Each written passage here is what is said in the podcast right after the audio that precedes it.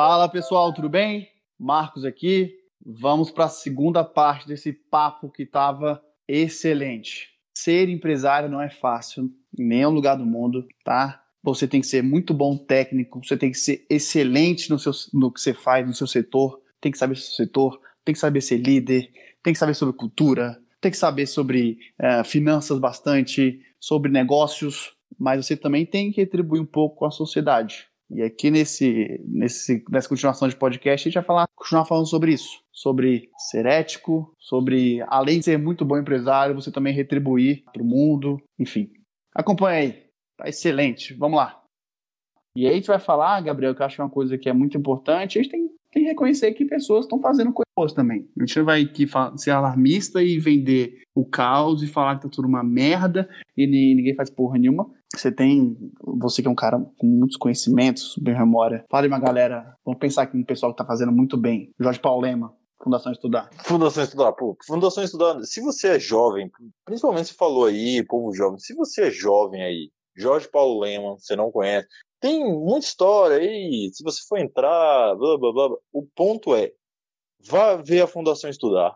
Se você está perdido no que você quer fazer da vida, se não sabe a tua carreira, ou você precisa de um conhecer gente boa, vai ver a Fundação Estudar. É uma iniciativa assim excelente. Eu sinto um pouco de agonia com a necessidade deles que todo mundo tenha um propósito aos 17 anos, aos 20, mas críticas disso à parte, assim, porque pô, aos 20 anos você quer, sei lá, fazer festa, beber cerveja.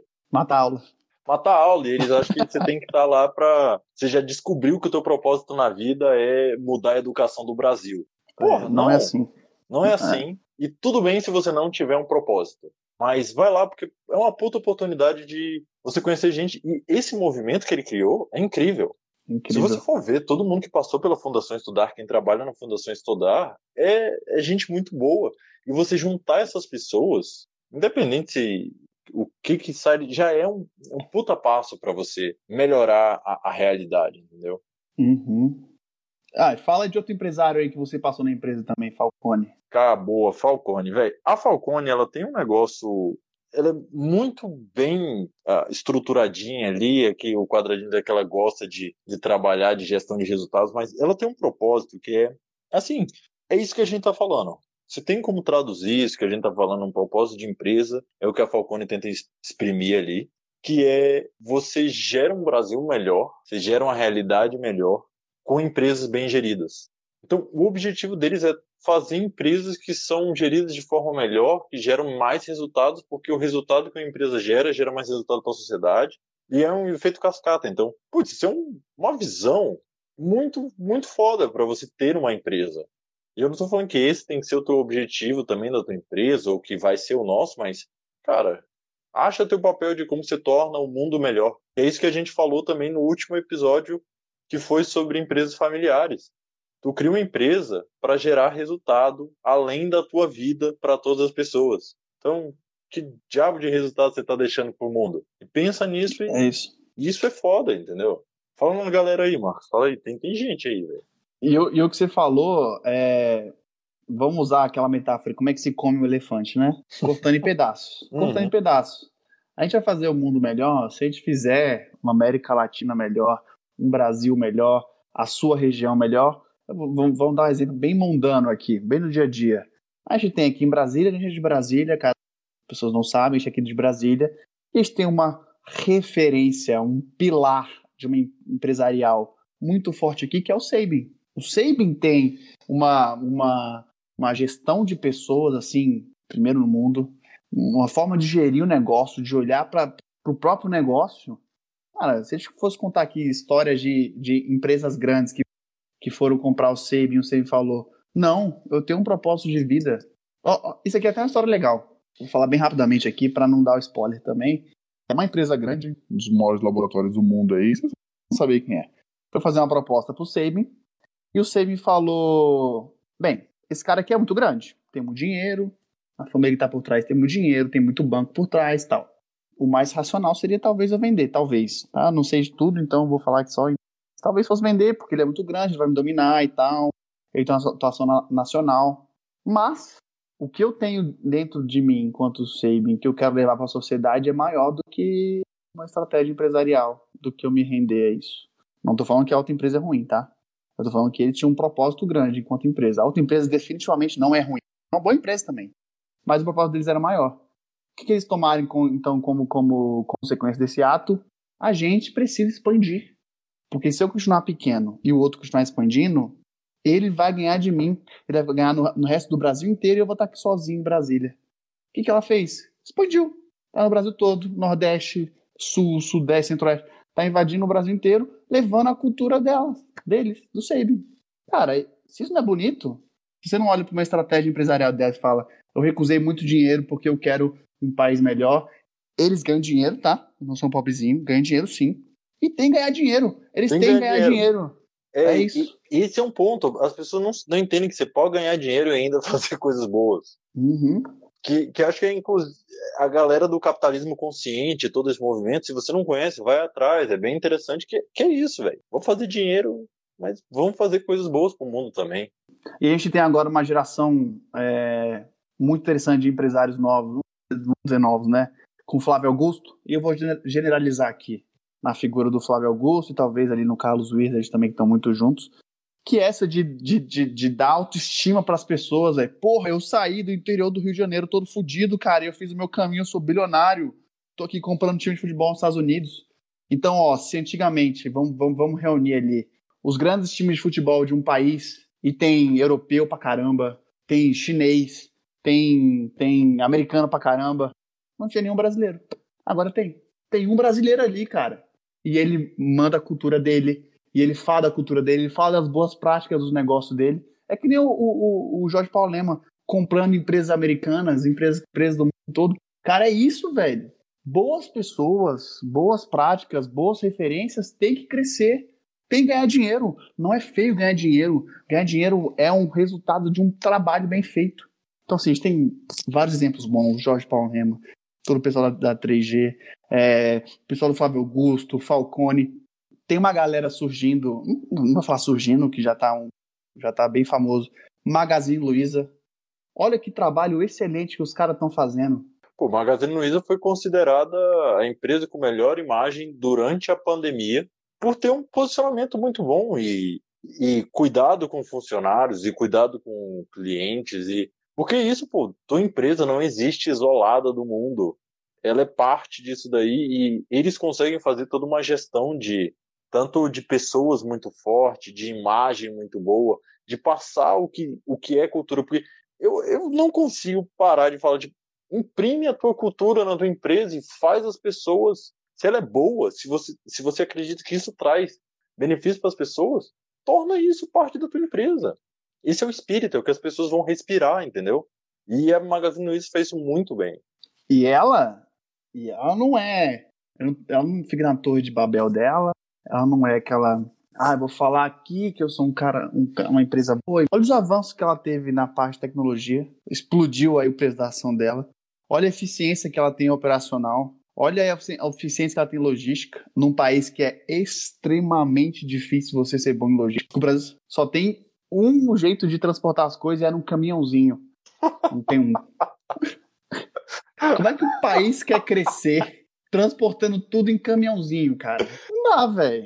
Assim, não, que não venham caminhoneiros aqui matar a gente e apedrejar, mas, cara, tem que ter concorrência, tem que ter ferrovia, tem que ter mais barco, sei lá. O, o, o cara que exporta soja, ele não pode andar 60 quilômetros com vários cam caminhões de soja na, na, na terra cara tem que ter um asfalto. Um asfalto, um asfalto. É, não é nem, não é nem tipo, ah, não sei o que, tem que ter asfalto ali. Já que é. você vai só ter caminhão, você tem que ter asfalto bom, pelo menos ali, para não perder ali aqueles 10% de toda a tua carga em caindo no meio da estrada, né? E quebrar um caminhão. Vamos falar dos problemas do Brasil. Vamos falar das coisas boas. Vamos falar das coisas não, boas. Antes, antes da gente falar das coisas boas, eu acho que esse cenário de pandemia, já que a gente falou da Magazine Luiza, toda essa situação de como ela é a empresa com a excelente imagem durante a pandemia. Eu acho que esse perfil, essa questão da pandemia, colocou toda a situação que a gente tem de empresariado de um modo muito cru. Assim, a gente pode ver uma ter uma visão coletiva ali, que acho que esse é o maior choque que todo mundo tem, porque quando a coisa aperta, quem toma a decisão é responsável. Assim, você pode falar, ah, foi a crise, mas, cara, tem que puxar o gatilho, tem que demitir um monte de gente, tem que fazer um monte de coisa. Então, o empresariado tem uma grande responsabilidade. E a gente não percebe isso até chegar num momento desse em que você tem que realmente demitir todo mundo porque tua empresa vai falir, não tem caixa. Então, essa questão na pandemia ficou muito muito latente ali para a gente a gente sentir como é frágil todo, toda a imagem, todo o posicionamento do empresariado no Brasil. A, a visão do público em geral é empresário que rouba durante a pandemia ou que faz sobretaxa para conseguir lucrar mais em, em produto básico. Empresário que faz superfaturamento de, de ventilador, fraude para vender. Pelo amor de Deus. Fraude né? de ventilador, pelo amor de Deus. O mundo está acabando e tem gente fraudando coisa. E... Pelo amor de Deus. Não tem como, entendeu? Ou ferrar funcionário. O teu funcionário ganha um salário mínimo. Tua empresa não tem caixa, vou falar uma verdade para você. É porque você está mais rico do que devia. Você distribuiu mais lucro do que você devia para fazer caixa. Olha a polêmica aí, hein? Ferro funcionário. Falei aqui verdades, é isso. É, ver, é verdade mesmo. Você está mais razão. rico do que devia e quem vai pagar é o teu funcionário. Então, é ter mesmo. essa consciência é muito importante, pô. Cara, quem que apareceu nesse momento de pandemia? O empresariado que estava contra o povo. Aí tá me falar, não, mas o Brasil não pode ser pobre contra rico. O empresário que queria abrir restaurante a todo custo. O empresário que não queria fechar academia, que lá com uma academia sendo essencial. É, cara, é, a gente é nada comparado com esses caras grandes, então a gente pode falar aqui, não vou nunca nem ouvir isso aí, então tá de boa. Tanto faz? É, empresariada de estátua aí que fica fazendo um ternozinho verde. Enfim, porra, é esse empresariado que vai dar orgulho pra gente? É o cara que fala que, ah, nem todo mundo é limpo e tal, que deve ter feito cagada pra cacete pra crescer. É esse o cara que a gente vai premiar? É esse o cara? É isso aí. Cara, porra, o cara que colocou academia como sendo essencial. Beleza, então o pessoal que malha ali tá né, meio louco ali, sem academiazinha. Beleza. Mas pô, tem gente morrendo. Tem gente. Cara, eu vi uma vez a quantidade de gente que morreu por chikungunya, dengue e zika no ano passado foi tipo 820 pessoas. A gente tá matando isso por dia. Por dia. E não é tipo, ah, a gente matou isso por dia. Não. A gente mata atualmente. Uhum. A gente mata isso um e meio, entendeu? Porque a gente tá quase batendo aí uns 1.200 por dia. Essa é a situação. Pois é. 15 dias sem o ministro da educação, o ministro da saúde. Ah, não, velho. Pelo amor de Deus, velho. Sério, como é que como é que vira empresário num país desse? Nessa república de bananas que a gente tem aqui? E você vai me falar que empresário não tem culpa disso? Tem toda a culpa, sim.